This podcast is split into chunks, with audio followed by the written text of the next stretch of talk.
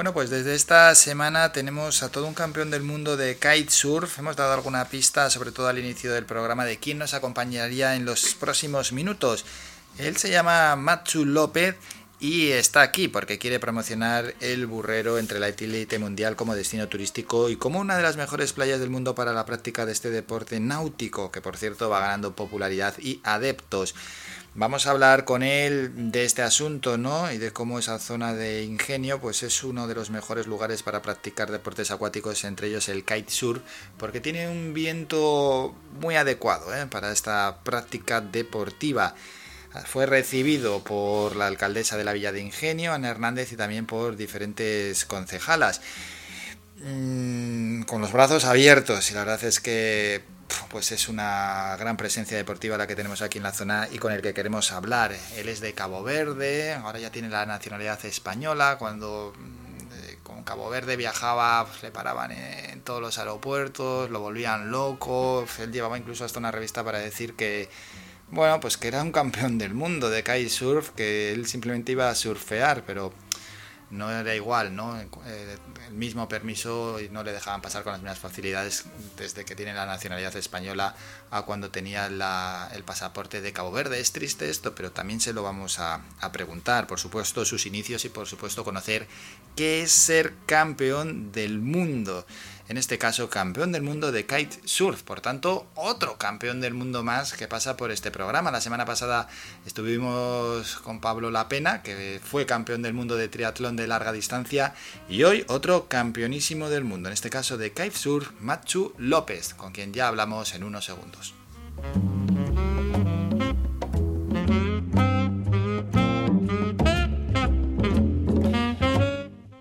Y hablamos con un campeón del mundo, todo un campeón del mundo, en este caso de kitesurf, Machu López. Machu, buenos días.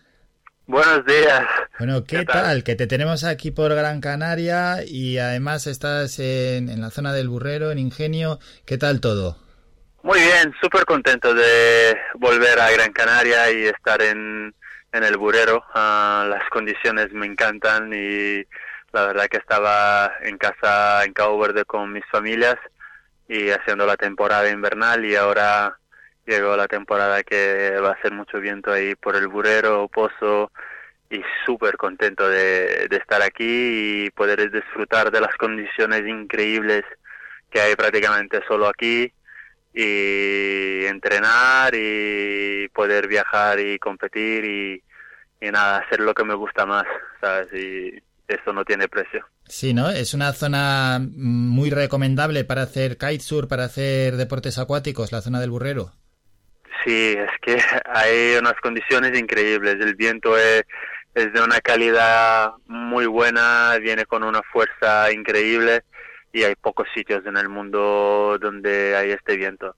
Y mira, que he tenido que viajar por muchos sitios en el mundo para y cuando llegué aquí me di cuenta que no hacía falta ir muy lejos y al final había el mejor viento. Estuve en Sudáfrica, estuve en Brasil, que son muy buenos, de algunos sitios en Europa y tal, y Gran Canaria lo tiene todo ahí fácil. Y, es increíble, me, encanta. Qué bueno, qué bueno. Y es que además el, el viento, como estás comentando, se da en, en, lugares muy determinados, porque no se da, por ejemplo, en toda la isla, se da en, en lugares concretos, ¿no? Exactamente, es increíble, sí, sí, cuando me llevaron por ahí y en días de viento muy fuerte había sitios que estaban justo a 15 minutos, 20 minutos y estaba como Caribe, ¿sabes? Nada de viento, nada de nada, eso, wow, es increíble, parece un fenómeno. Y no, es que es increíble, de verdad, porque eh, como he dicho, he viajado a muchos sitios y los, el viento normalmente a veces es muy rachado, eh, inconstante, ¿sabes? Y ahí es todo el verano a tope. Es por eso también que se hace uno de los mm, más importantes campeonatos del mundo de windsurf, que es en Pozo Izquierdo, que no es por si acaso que tenéis a Ibaya y a, y a Daida, que son unas máquinas increíbles, que los admiro un montón y, y como te he dicho, estoy súper contento de estar ahí, poder entrenar y gracias a, amigos que, que me han cogido aquí con brazos abiertos, a José Denis, a Reyes y estoy súper encantado. Ahora va a empezar la temporada para mí, eh, pues a entrenar mucho y quiero hacer un año, quiero ver si empiezan los, los campeonatos ah, del mundo y empezar bien y darle darle lo máximo y representar, sabes lo que es el burrero, lo que es em, la zona y, y nada, me siento en casa, así que perfecto. Ahí te vas a quedar una temporada, ¿verdad? Entrenando. Sí, sí, como unos seis meses. Seis meses, bueno, medio añito entrenando duro, está bien. Sí, sí, entre, bueno, no me voy a quedar fijo, eh, me, quedo ahí para entrenar y después, bueno, con mis patrocinadores a veces tengo que viajar para competir, para promociones, para photoshootings y, y la verdad que me hago una vida bastante guay. Acabo por conocer el mundo y ir por las playas más increíbles del mundo para coger olas, para competir, para hacer fotos, vídeos y todo directamente va a mis redes sociales, Instagram y nada, súper privilegiado, contento y no podría quejar. Mm, y que Machu viene de, es de Cabo Verde, es originario de allí. ¿Qué similitudes hay entre Cabo Verde y Gran Canaria? Es increíble, sí. Las islas son volcánicas como Canarias. ahí somos 10 islas y aquí en Gran Canaria, en Canarias, bueno, eh, Fuerteventura parece un montón a mi isla, que es la isla de Sal, eh, Fuerteventura es bastante más grande, pero como, como playas, eh, las montañas, árido, eh, que vive de turismo y tal, pues parece un montón. Y uno de los motivos porque quería tanto vivir en España, cuando llegué primera vez a las Canarias y dije, wow, es un paraíso increíble y además está al lado de mi, mi isla pues me gustaría pasar como seis meses y tal, aquí entrenando como no hay viento en Cabo Verde en este periodo, y aquí hay viento, hay sol, hay olas y hay muchos turistas y puedo, puedo navegar, puedo promocionar mis patrocinadores y, y nada. Acabo por viajar el mundo, he aprendido a hablar un montón de idiomas y he visto mil sitios y... Eso es, y la gente te ve a ti y bueno, y también van a conocer la zona del burrero. Al final va a ser una referencia, claro, cuando un campeón del mundo está en un lugar, pues esto luego sirve de referencia. ¿Qué tal se está adaptando la zona a tus entrenamientos? Porque también vas al gimnasio, luego vas al agua, me imagino que todo bien, ¿no? Todo perfecto. Sí, sí, sí, todo perfecto. la verdad, mira, es que este invierno estuve estuve cogiendo haciendo cosas un poco un poco demasiado locas, cogiendo olas muy grandes y me lastimé un poquito la rodilla, entonces estuve un poco un tiempo parado por eh, recuperar la rodilla, pero ya estoy bien y estoy de vuelta al agua entrenando y haciendo gimnasio todos los días y al agua, con la alimentación y tal. Y bien, ¿sabes? Mm. y lo de del burrero, sí, eh, tendré un equipo que me hará vídeos, fotos y, y, con todo este material pues hará vídeos muy pequeños que ahora son los que funcionan en, que funcionan en redes sociales. Eso es. Los pondremos en Instagram y tal para promover las islas y a Burero, obviamente. Y la gente pues tiene ganas de saber dónde estoy muchas veces y estoy segurísimo que va a venir mucha gente y eso es bueno para la economía local, para la gente que alquila casa, o alquila coche para mover y las tiendas de, de water sport y, eso es bueno. Eso es bueno, sin duda alguna, hombre. Y que, me alegro. Y que estés ahí como referencia. Sí, sí. El, para seguir a Machu López, pues es bien fácil. Al final, eh, buscáis, por ejemplo, en Instagram, Machu barra baja López y es el primero que va a salir. Además, es, un nombre bien fácil y de distinguir. Y es que ahí están trabajando junto el Ayuntamiento de Ingenio con el Patronato de Turismo del Cabildo de Gran Canaria para ir promocionando la zona. Una pasión, la del kitesurf, Machu, que te surge de pequeño, te surge con, con tu mismo padre, ¿no? Sí, la verdad que sí. Empecé, mira, yo vivía al lado de la playa prácticamente. En mi isla de 32 por 12 kilómetros, bueno, no hay prácticamente nada que hacer. Y mi padre surfeaba. Surfeaba, hacía windsurf y, y bueno, me llamó mucho la atención. Tenía un campeón que vivía al lado de mi casa y estaba todo el rato ahí detrás tuyo. Pues antes de de nada, ya estaba dentro del agua, no sabía nadar, cogía olitas en la playa, eh, iba al cole y salía del agua, salía del cole, me iba a la playa y ha sido muy guay para mí, principalmente lo que ha transmitido mi familia, que el deporte y vivir del deporte y hacer algo que realmente te guste, pues no tiene precio y es magnífico. Es lo mejor que, de lo mejor que te puede pasar. Sí, sí, sin duda. Porque ¿quién te iba a decir de pequeño que ibas a llegar a ser campeón del mundo de Machu? Porque ¿qué es ser campeón del mundo? Bueno, mucho trabajo. Eh, primero de todo, aparte de mucho trabajo, es creértelo, eh, creer eh, en lo que haces, en que te guste, hacer lo que te guste, creértelo mucho, trabajarlo mucho y hacerlo para ti principalmente, ¿sabes? Y yo tuve la oportunidad después de un par de años que se acercaron marcas bastante famosas y tal, me vieron y me empezaron a ayudar muy poco, después tuve que empezar a viajar para para competir, para hacer promociones, pues me he ido para derecha, izquierda, por tienda, por por eventos y tal, para promoverme, para hacerme que, que la gente me conocía.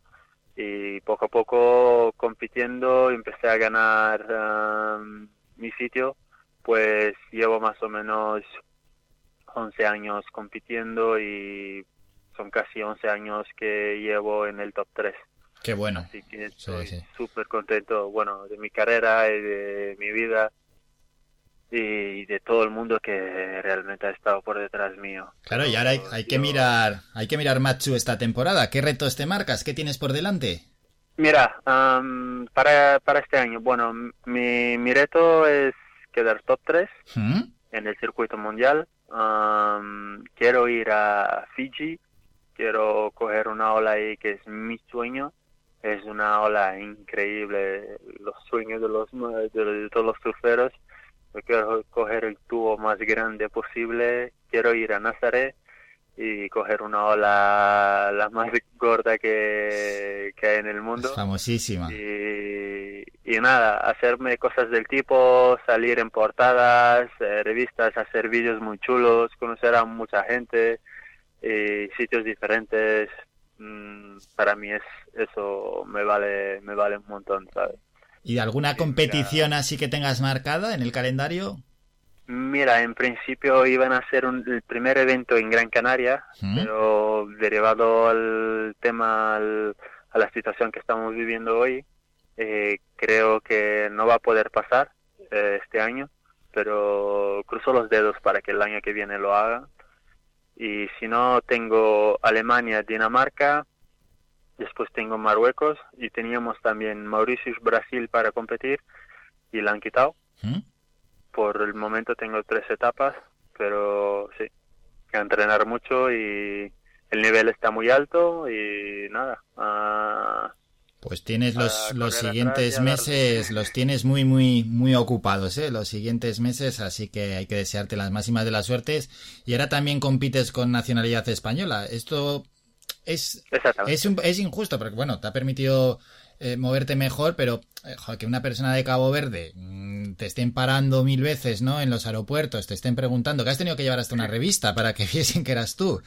Es un poco, hombre, para los de Cabo Verde es un poco injusto. Bueno, ahora ya con la nacionalidad española parece que te dejan moverte algo mejor, ¿no? Bueno, paso por las fronteras hmm. en un piscar de ojo. es lo que siento y a veces paro y me da mucha rabia porque simplemente persona soy la misma persona. Claro. y por llevar un documento que tenga un color diferente o que tiene un ah, un país eh, diferente por detrás eh, facilitan tantas las cosas. Y, a veces me he llegado a puntos que digo es muy triste porque, mira, al final he, llegado a tener hasta un pasaporte diplomático de Cabo Verde, pero no soy un diplomático y, y tal, y estaba en el momento de hacer el pasaporte español, pero entrar en España no ha sido simplemente por el pasaporte. Mira, no tenía un, no tenía una seguridad social, no tenía posibilidades de viajar, no estaba federado, sabes, no tenía personal trainer, no tenía no tenía no tenía las cosas organizadas prácticamente, ¿me entiendes? Y eso y eso siendo un deportista de élite, un campeón del mundo, ¿eh? Sí, y cuando llegué a España muchos se reían de cómo yo me llevaba mi, mi vida deportiva, que era solo navegar, sí. y ya. Y bueno, no fumo, no bebo, nada, y, la gente se flipaba porque no me, no, me gustaba el gimnasio, no iba al gimnasio, eh, no estiraba, no iba al fisio, no, no sabía que tenía que beber 3, 4 litros de agua al día porque estás abajo del sol y tal, ¿me entiendes? perfectamente. porque eh, en Cabo Verde no, no tenía un, un, un centro de deporte, no tenía gente que estaba por detrás, ¿sabes? muy aislado. Entonces, las condiciones dentro del agua eran brutales, eso sí, es verdad, brutales, brutales, pero después de esto, pues nada, eh, intentar mirar a los demás que tienen un poquito más de experiencia y intentar seguir. Pero eso es así. Y aprender de ellos. Bueno, Machu, te vamos a. te vamos a desear las máximas de las suertes y como vas a estar seis meses aquí entre nosotros, pues ya ya hablaremos mucho más adelante. Vamos a dejar que, continúes entrenando a tope, que pasen los meses, que pasen las competiciones y eso, a decirle a la gente que el que no siga a Machu, que lo siga en redes sociales, en Instagram mismamente, Machu raya, Baja López o bien Bajo López y ahí podéis seguir a, los viajes, a todo lo que va a entrenar quien ha sido campeón del mundo de kitesurf y que lo tenemos aquí en, en la zona de ingenio. Machu, mucha suerte esta temporada, un abrazo. Gracias, gracias. Tenga un buen día. Chao, chao.